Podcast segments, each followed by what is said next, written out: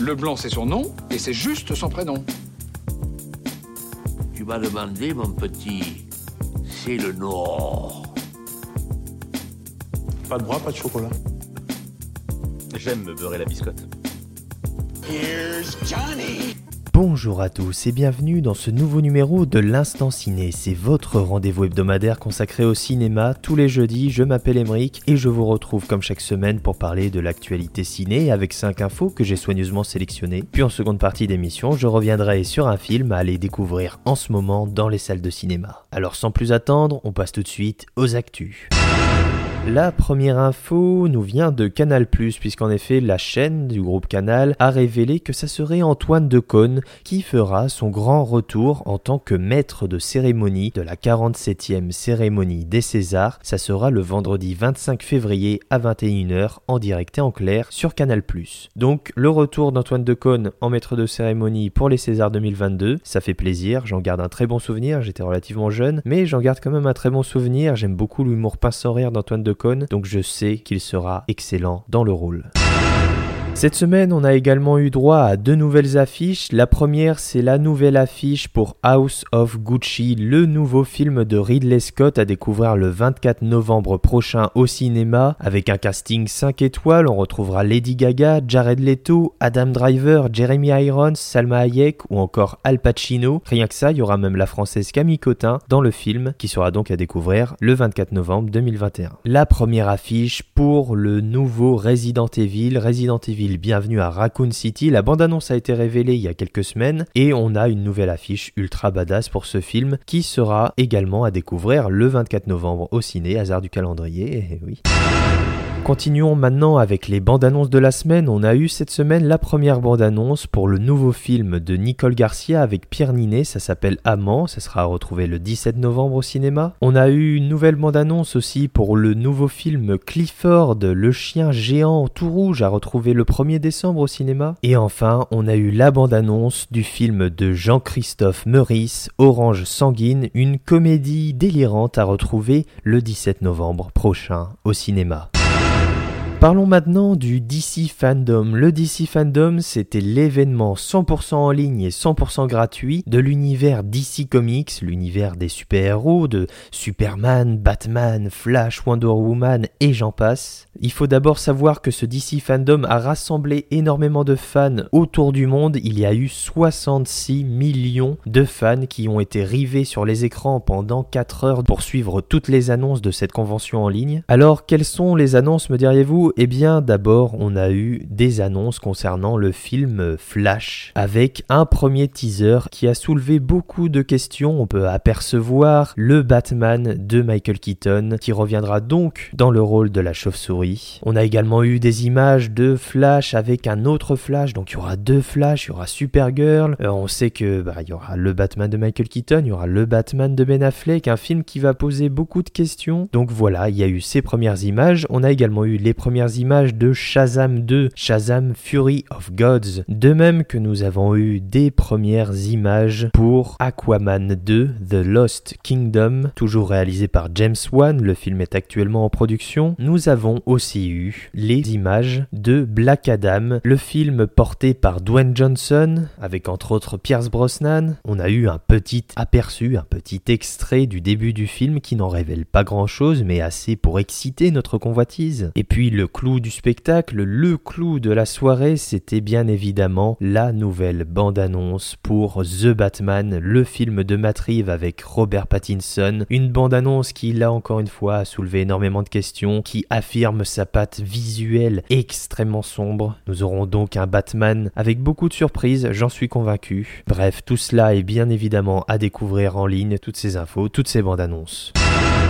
Restons maintenant dans le DC Fandom parce qu'il y a eu des annonces et entre autres on a eu la réalisatrice Patty Jenkins qui a révélé qu'elle travaille actuellement sur un potentiel Wonder Woman 3. En effet, après le Wonder Woman 1984 qu'elle a réalisé et écrit, elle est actuellement en train d'écrire une nouvelle histoire pour un potentiel futur film Wonder Woman. Nous avons eu deux premiers aperçus sous forme de concept art, c'est-à-dire une image dessinée, artistique pour donner une idée de ce que pourrait être le film. Une première image tournage pour Bad Girl, un film qui sera retrouvé sur la plateforme de streaming HBO Max, de même pour le film Blue Beetle. Toujours dans les annonces, on a eu le casting complet des États-Unis pour le film DC League of Super Pets, un film avec entre autres Crypto, le chien de Superman, un film d'animation donc avec lequel on pourra entendre les voix aux US de Dwayne Johnson, Kevin Hart, John Krasinski, Diego Luna ou encore Kenny Reeves.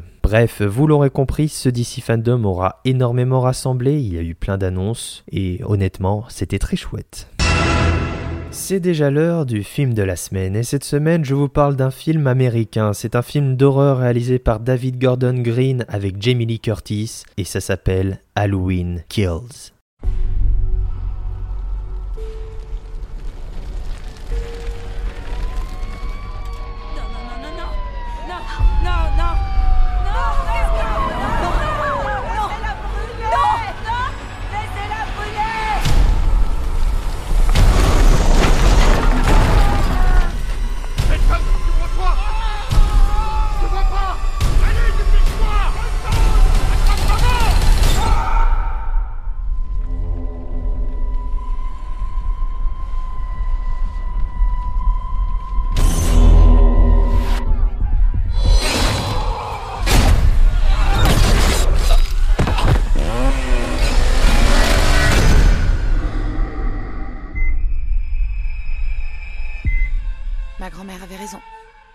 Croque-mitaine existe.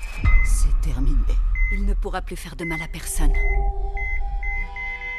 Personne vous a rien dit? Personne me dit quoi? Michael Myers est en vie. non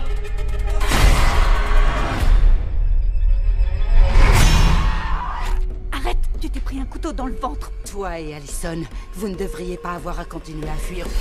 Le mal meurt Le second opus donc de cette toute nouvelle trilogie initiée en 2018 et qui fit directement suite au film original de 1978, oubliant par la même occasion tous les autres films plus ou moins réussis produits entre-temps, et eh bien cette suite est là. Et ce Halloween Kills est surprenant, certes, il peut s'avérer parfois déroutant, mais fait preuve d'une sincérité et d'une envie incommensurables. Supérieur à son prédécesseur dont la qualité a été encensée partout, et pourtant celui-ci ne me fait ni chaud ni froid. Alors, adorant cette saga et surtout le premier opus culte de la légende John Carpenter, avec l'excellente Jamie Lee Curtis qui est un peu la tati badass dont tout le monde rêve d'avoir, j'attendais ce second chapitre au tournant. Après avoir laissé en suspens au cœur d'une maison enflammée le sort du terrible serial killer au masque, Michael Myers, celui-ci ne se laisse pas abattre et ne finira pas en barbecue grandeur nature bien évidemment. Ce long métrage est donc une suite directe au film de 2018, il débute exactement là où son aîné se terminait et pourtant il se distingue par son âme. Là où j'avais trouvé le précédent euh, manquant cruellement d'âme, inégal dans sa narration et souffrant d'un manque de cadrage car voulant dire plein de choses maladroitement, ici c'est heureusement beaucoup plus structuré. Le cadre est clair, les personnages sont définis, certains font leur retour, on est immédiatement au cœur de l'intrigue sans passer par une longue séquence d'exposition. Le réalisateur David Gordon Green s'en donne à cœur joie, tente, ose, fait le grand déballage de son savoir-faire dans l'esthétisme gore et une mise en scène prenant le parti pris d'une histoire nocturne, théâtre parfait pour manipuler la lumière et les ombres. Tout cela, bien évidemment, sous le regard avisé de Carpenter, toujours à la production. On a donc un énième slasher qui tâche, sans tomber dans l'excès, et qui réserve son lot de surprises. La relation entre Laurie et Michael, entre le tueur sanguinaire et sa proie, se développe dans un flou artistique qui ne veut pas en dévoiler trop avant son grand final. Une surprise également dans les thèmes abordés, notamment le principal qui nous parle ici de l'aliénation de toute une ville, plongée dans le chaos à cause d'un homme qui est la figure d'un traumatisme qui dure pendant plus de quatre décennies. Le film interroge la nature bestiale de l'homme, d'un groupe d'individus alimentés par la soif de revanche, de mettre un terme à la peur qui les ronge chaque année le soir d'Halloween. Bref, Halloween Kills c'est un bonbon acidulé auquel on s'attache et on serait même tenté d'en redemander. Il va falloir attendre l'année prochaine pour le troisième et dernier chapitre intitulé Halloween Ends, qui est attendu dans les cinémas fin octobre 2022. Vous savez ce que l'on dit, les sucreries sont à consommer avec modération, surtout en cette période.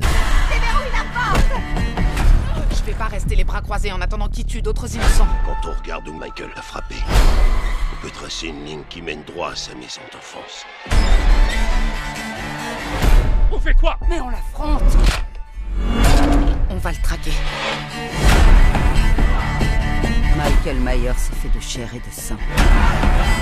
Et aucun homme n'aurait pu survivre à cet incendie.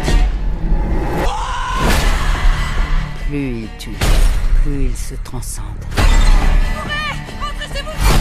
C'est le mal incarné.